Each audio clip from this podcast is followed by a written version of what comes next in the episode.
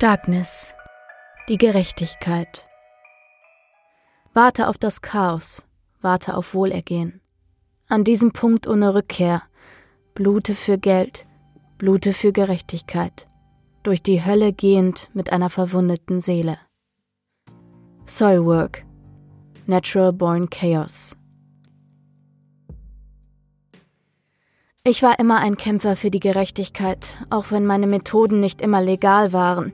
Doch in dieser Sendung erkannte ich, dass Grausamkeit immer den Tod der Gerechtigkeit bedeutet. Und das Grauen dieser Nacht war nicht von dieser Welt. Ich stoße die Metalltür auf. Vor mir liegt die Halle, die ich zu meinem eigenen Fernsehstudio umgebaut habe. Finsternis streckt sich mir entgegen, verzerrt sich und greift mit dunklen Schatten nach mir. Hinter mir erstreckt sich die Dunkelheit der Nacht genau wie damals. Ich zucke leicht, als die Erinnerung meinen Kopf durchfährt. Der Keller, der Schuppen, die Dunkelheit, in die meine Mutter mich früher immer sperrte. Dave reißt mich aus meinen Gedanken an die Vergangenheit. Bereit für die Show, Vergo? fragt er beiläufig, als er hinter mir auftaucht. Er schaltet das Licht ein und die Dunkelheit verschwindet. An ihrer Stelle entsteht vor mir das Bild meiner selbstgebauten Fernsehkulisse. Die Küchenzeile, die Theke, die Kochutensilien und davor Daves Kameraausrüstung. Bin ich, erwidere ich kurz. Unsere Sendung ist längst Routine geworden.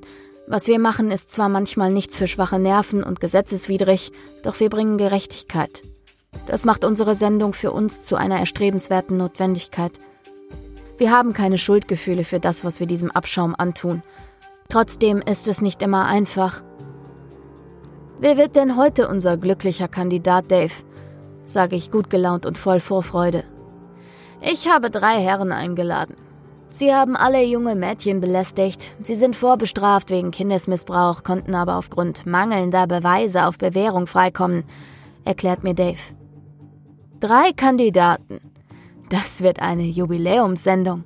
Ich kann es gar nicht erwarten. Mir läuft das Wasser im Mund zusammen. Dave, hol unsere Gäste her. Ich habe Lust zu kochen. Wir haben schon lange nicht mehr etwas Gutes gekocht, sage ich zu Dave. Er grinst. Geht klar. Dann verschwindet mein Kameramann durch eine Seitentür. Im Untergeschoss warten unsere Kandidaten.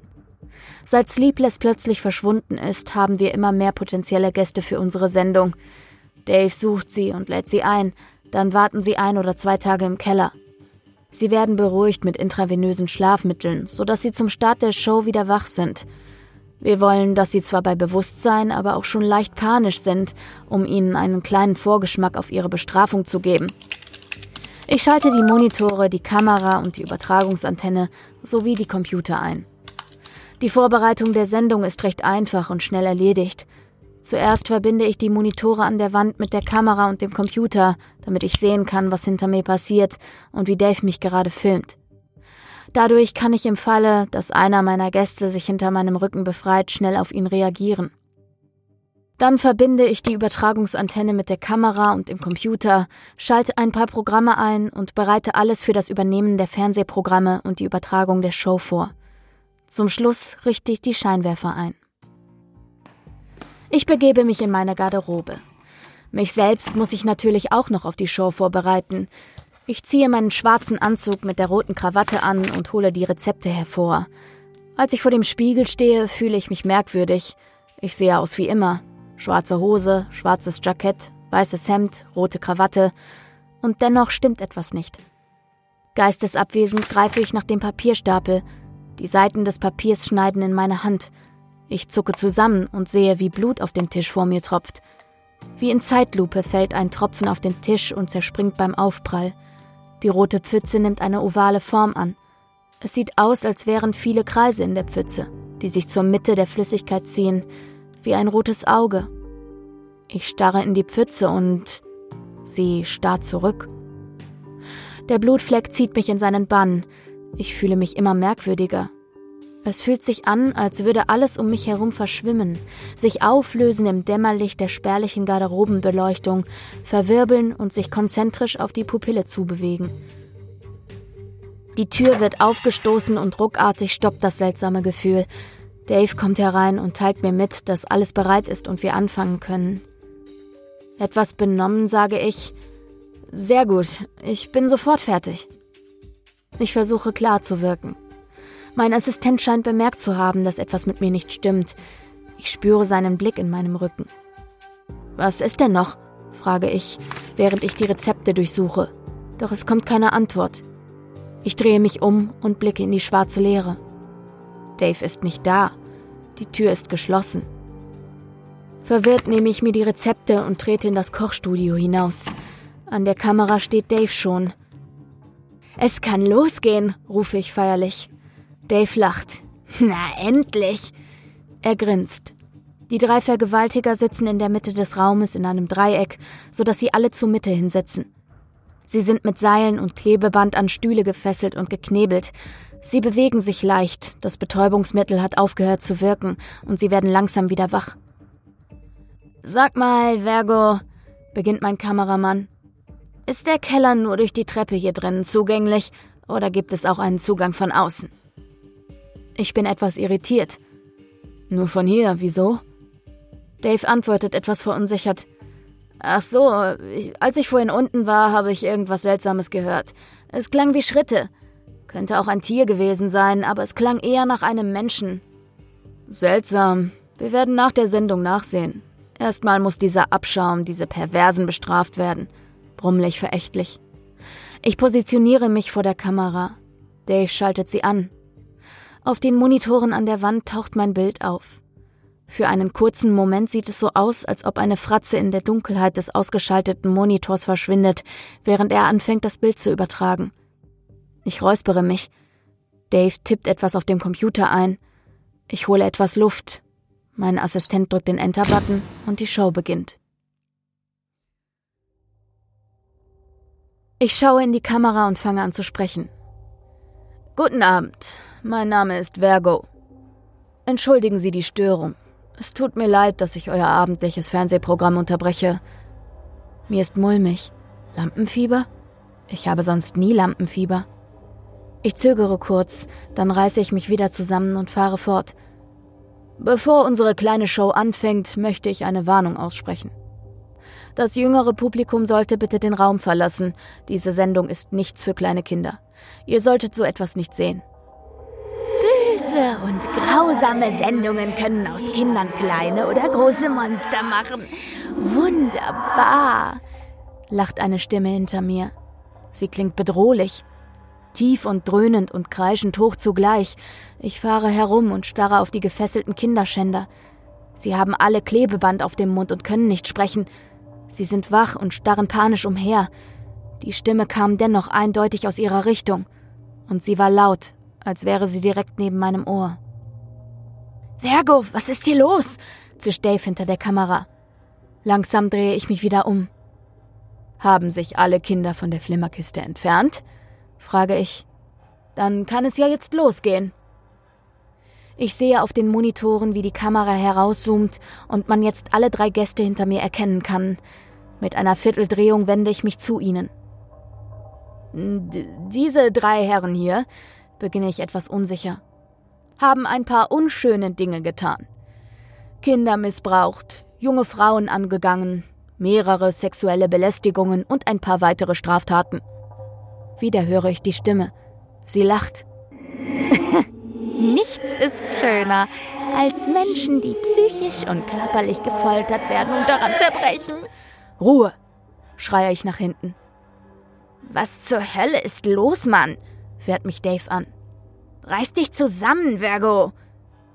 Äh, leider konnten diese Herren nicht verurteilt werden, da es zu wenig Beweise für ihre Vergehen gab. Aber glücklicherweise hat unser Kameramann Dave sie gefunden und in unsere kleine Kochsendung eingeladen. Ich fühle mich mulmig, nein, ängstlich. Irgendjemand ist hier im Studio. Jemand, der nicht hier sein sollte. Vielleicht hatte Dave vorhin doch recht und hier läuft irgendjemand im Keller herum. Wenden wir uns dem ersten Gast zu. Ich reiße ihm das Klebeband vom Mund. Die verdatterten und furchterfüllten Worte sprudeln nur so aus ihm heraus. Wo bin ich? Was wollen Sie? Lassen Sie mich frei! Ich schlage ihm ins Gesicht. Er stöhnt auf, sein Kiefer knackt. Halt die Klappe, du Perversling, fahre ich ihn an. Die Monitore zeigen, wie das Bild auf ihn gerichtet wird. Meine Damen und Herren, ich versichere Ihnen, dass er seine gerechte Strafe bekommen wird. Ich gehe hinüber zum Werkzeug und nehme mir den Fleischerhammer aus Edelstahl. Dann kehre ich langsam zum ersten Gast zurück. Knochen brechen ebenso leicht wie die Psyche eines Menschen, wenn man ihm schreckliche Dinge antut, murmle ich bedrohlich vor mich hin. Als ich neben ihm stehe, hole ich aus. Schauen wir mal, was deine Knochen so aushalten. Dann schlage ich zu. Ich breche seine Gliedmaßen. Er schreit fürchterlich vor Schmerz. Als er kurz zur Ruhe kommt, fleht er Bitte, Gnade. Langsam widert er mich an. Er hat seinen Opfern auch keine Gnade gezeigt, als die sie ihn darum gefleht haben. Nicht für Abschaum, sage ich kalt und zertrümmere seinen Kopf. Mein Anzug ist bereits voller Blut und auch der Boden ist bedeckt mit der roten Flüssigkeit. Ich wende mich wieder zur Kamera. Nun, das war der erste. Doch es gibt viele Leute hier, die sich gerne an Wehrlosen vergehen, genau wie unser nächster Gast. Ich wende mich zum zweiten. Die Kamera schwenkt mit. Auf dem Monitor sieht man nun den zweiten Kandidaten. Ich stehe hinter ihm, eine Hand ruht auf seiner Schulter. Nun, der nächste Mister hier hat eine Vorliebe für junge Frauen von Highschools. Er hat viele junge Frauen missbraucht und gefoltert. Ich nehme ein Messer aus dem Messerblock, der auf der Kochtheke hinter mir steht. Dann halte ich seine Hand am Knöchel fest. Mit diesen dreckigen Fingern haben sie junge Frauen angefasst und belästigt. Ich schneide ihm langsam die Hand und die Finger auf. Wir sollten dafür sorgen, dass das nicht noch einmal passiert, oder? Ich steche ihm mit dem Messer durch die Hand. Er kreischt auf, doch durch das Klebeband klingt es nur wie dumpfes Grummeln. Seine Augen weiten sich. Wissen Sie, viele der jungen Frauen, die Sie vergewaltigt haben, werden sich selbst verletzt haben. Schauen wir doch mal, wie so etwas ist, sage ich wütend in sein Ohr und ritze seine Arme immer wieder ein. Letztendlich bist du nur Abschaum, rufe ich. Ich gerate langsam richtig in Rage. Vorbeugen kann man euch nicht. Außer indem man euch tötet, keife ich ihn an. Dann steche ich zu. Das Messer dringt in seinen Hals ein. Er gurgelt, spuckt Blut und verstummt dann. Auf dem Boden hat sich eine rote Pfütze gebildet. Ein Gedanke durchfährt meinen Kopf. Eine rote Pfütze. Genau wie in der Garderobe. Für einen Augenblick vergesse ich meine Wut. Wie in einem Sekundenschlaf oder in Trance starre ich in die Blutpfütze. Ich besinne mich. Schließlich kann ich nicht mitten in der Show aufhören. Dave richtet die Kamera auf meinen Kopf und ich sage, diese Herren haben ihre rechtmäßige Strafe bekommen. Doch der dritte Mister hier erwartet noch sein Urteil. Ich nähere mich dem dritten Herrn. Er zappelt, versucht sich loszureißen. Unser dritter Gast ist ein besonderer Fall. Er hat mehrere Frauen gekidnappt, vergewaltigt und anschließend getötet. Die Beweise waren vernichtend, doch dank kleiner Spenden wurde er freigesprochen. Hier fehlt es an Gerechtigkeit. Ich bin hasserfüllt und unglaublich zornig. Diese Verbrecher widern mich an. Ich muss sie bestrafen, damit es Gerechtigkeit gibt. Dieser Abschaum, presse ich zwischen meinen Lippen hervor, muss noch sein gerechtes Urteil bekommen. Ich nehme ein Fleischerbeil von der Theke und setze es an seinem Kopf an, ich hole aus. Mal schauen, was wir aus euch kochen können, schreie ich ihn an, dann schlage ich zu. Kurz bevor die Klinge den Kopf abtrennt, höre ich wieder diese Stimme. Gerechtigkeit. Für einen Unschuldigen. Ich zucke auf. Mein Schlag hat zu viel Schwung. Ich versuche innezuhalten, doch eine Millisekunde später fällt der Kopf des Mannes ab. Was war das? Was habe ich getan? Stammle ich vor mich hin. Auch sein Lebenssaft fließt auf den Boden. Ich stelle mich vor die drei Männer. Nun, beginne ich unsicher. Nun werden wir kochen. Dave schaut mich ungläubig und bleich an. Dave, was ist los? frage ich ihn. Virgo, da ist etwas hinter dir, sagt er panisch. Ich drehe mich um. Dort ist nichts. Doch, Am Boden. Die Blutpfützen der drei Herren laufen zusammen hin zur Mitte. Wie zu einem Abfluss hin verwirbeln sich die Blutflüsse wie ein roter Tornado. Ich drehe mich wieder zur Kamera und fahre Dave an. Da ist nichts, Mann! Er antwortet nicht. Er sieht noch panischer aus als vorher, geradezu katatonisch, bewegungslos. Ich schaue auf den Monitor und sehe, was Dave gemeint hat. Auf dem Monitor erkenne ich es auch. Hinter mir steht etwas. Es sieht aus, als ob sich etwas aus dem Blut der drei Toten bildet und sich langsam erhebt. Ungläubig und verängstigt starre ich auf den Monitor. Dave, D Dave, was geht hier vor? schreie ich ihn an, doch er bewegt sich nicht. Hinter seiner Kamera verkrochen starrt er auf das groteske Bild, das sich in dieser Sendung bietet. Wieder erklingt die Stimme hinter mir. Sie lacht geradezu wahnsinnig. Ein durchdringendes, böses Lachen. Was bist du? stammle ich wütend vor mich hin. Doch ich bekomme keine Antwort. Nur dieses hämische Lachen. Langsam fange ich mich wieder. Was bist du? schreie ich dieses Nichts an. Wütend und zugleich ängstlich schlage ich aus einer Drehung heraus hinter mich. Das Beil saust herab, dahin, wo ich den Kopf dieser Kreatur vermute. Plötzlich spüre ich einen Widerstand, da muss wirklich etwas sein, und ich muss es getroffen haben. Ich atme auf, ich triumphiere. Ein unsichtbarer Überraschungsgast, sehr gut. Dann können wir ja noch mehr kochen. Dann passiert nichts.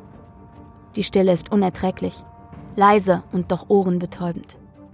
Fieberhaft warte ich, dass etwas passiert.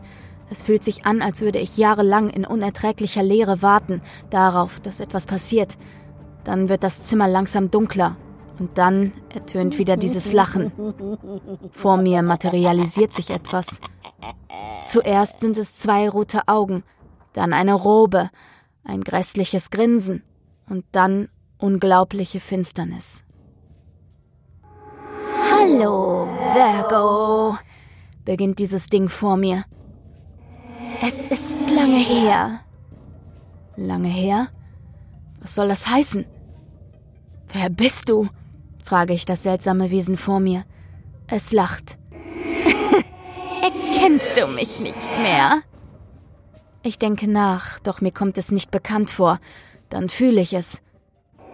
Sehr gut. Wie ich sehe, erinnerst du dich? sagt es belustigt und unheilvoll. Diese Finsternis durchfährt es mich. Richtig, Virgo. Ich bin es, die Finsternis, in die du immer wieder eingesperrt wurdest. Das Gefühl, das dich verfolgt hat. Das Gefühl, das du immer hattest, wenn deine Mutter dir diese grausamen Dinge angetan hat. Das alles war ich. Ich bin wie gelähmt. Er hat recht. Dieses groteske Gefühl, das wie eine lebendige Angst an mir hochkriecht. Darkness, entfährt es mir. Dieses einzige Wort flößt mir unglaubliche Furcht ein. Das, das kann nicht sein, keuche ich. Langsam umkreise ich diese Kreatur. Sie dreht sich mit, bewegt sich jedoch keinen Zentimeter vom Fleck weg. Es hat offenbar keine Beine oder Füße. Die zerschlissene Robe reicht bis zum Boden, darunter qualmt schwarzer Rauch hervor. Es scheint, als würde das Licht davon verschluckt werden. Selbst die starken Scheinwerfer scheinen nur noch gewöhnliche Energiesparlampen zu sein. Mittlerweile hat sich das Ding um 180 Grad gedreht. Ich stehe vor der Theke. Hinter meinem Rücken kann ich ein Messer greifen. Du warst das also, beginne ich. Du hast meine Mutter so grausam gemacht. Du hast diesen Typen dazu gebracht, mich anzugreifen und so zu entstellen, dass ich diese Maske tragen muss. Diese Kreatur lacht. Das wirst du bezahlen, schreie ich und springe auf das Ding zu. Blitzschnell stoße ich zu. Das Messer dringt durch die Robe in den Magen ein. Ich ziehe es mit voller Kraft hoch und reiße dieses Ding auf. Noch mehr Rauch tritt aus ihm hervor. Wie schwarzes Blut quillt er aus dem Wesen. Und dann sehe ich es. Unter der Robe ist schwarzes Nichts, Unendlichkeit und doch Leere. Das war keine gute Idee, Virgo. Ich werde dich wieder in die Finsternis einsperren. Genau wie damals. Sagt die Kreatur mit einer Mischung aus Belustigung und Verärgerung. Dann bewegt sie sich auf mich zu. Schatten treten aus der Leere, fesseln mich und ziehen mich in die Dunkelheit unter der Robe. Dann umgibt mich endlose Finsternis. Gestern Abend wurde die Fernsehübertragung gehackt. Auf allen Kanälen wurde die Sendung eines Herrn, der sich selbst Vergo nennt, ausgestrahlt. Er ist ein bekannter Mörder, der nicht bestrafte Verbrecher in seinen Fernsehshows tötet und danach ihre Leichen verspeist. Doch diese Sendung ist anders verlaufen. Nachdem er drei Menschen tötete, wurde hinter ihm plötzlich ein weiteres Wesen sichtbar. Vergo redete vor sich hin, als würde er eine Konversation mit der anderen Kreatur führen. Jedoch hörte man nur seine Stimme und die des Kameramannes, der mit Dave angesprochen wurde. Im Verlauf des Gesprächs attackiert Vergo den Gast mit einem Messer und wird dann von ihm verschluckt. Zum Schluss der Sendung dreht er sich um, dann wird der Bildschirm schwarz, man hört einen Schrei. Die Polizei fand vor Ort die Leichen der drei Opfer und den enthaupteten Kameramann. Sein Kopf lag im Ofen der Küchenzeile. In seinem Mund fand man eine Tarotkarte.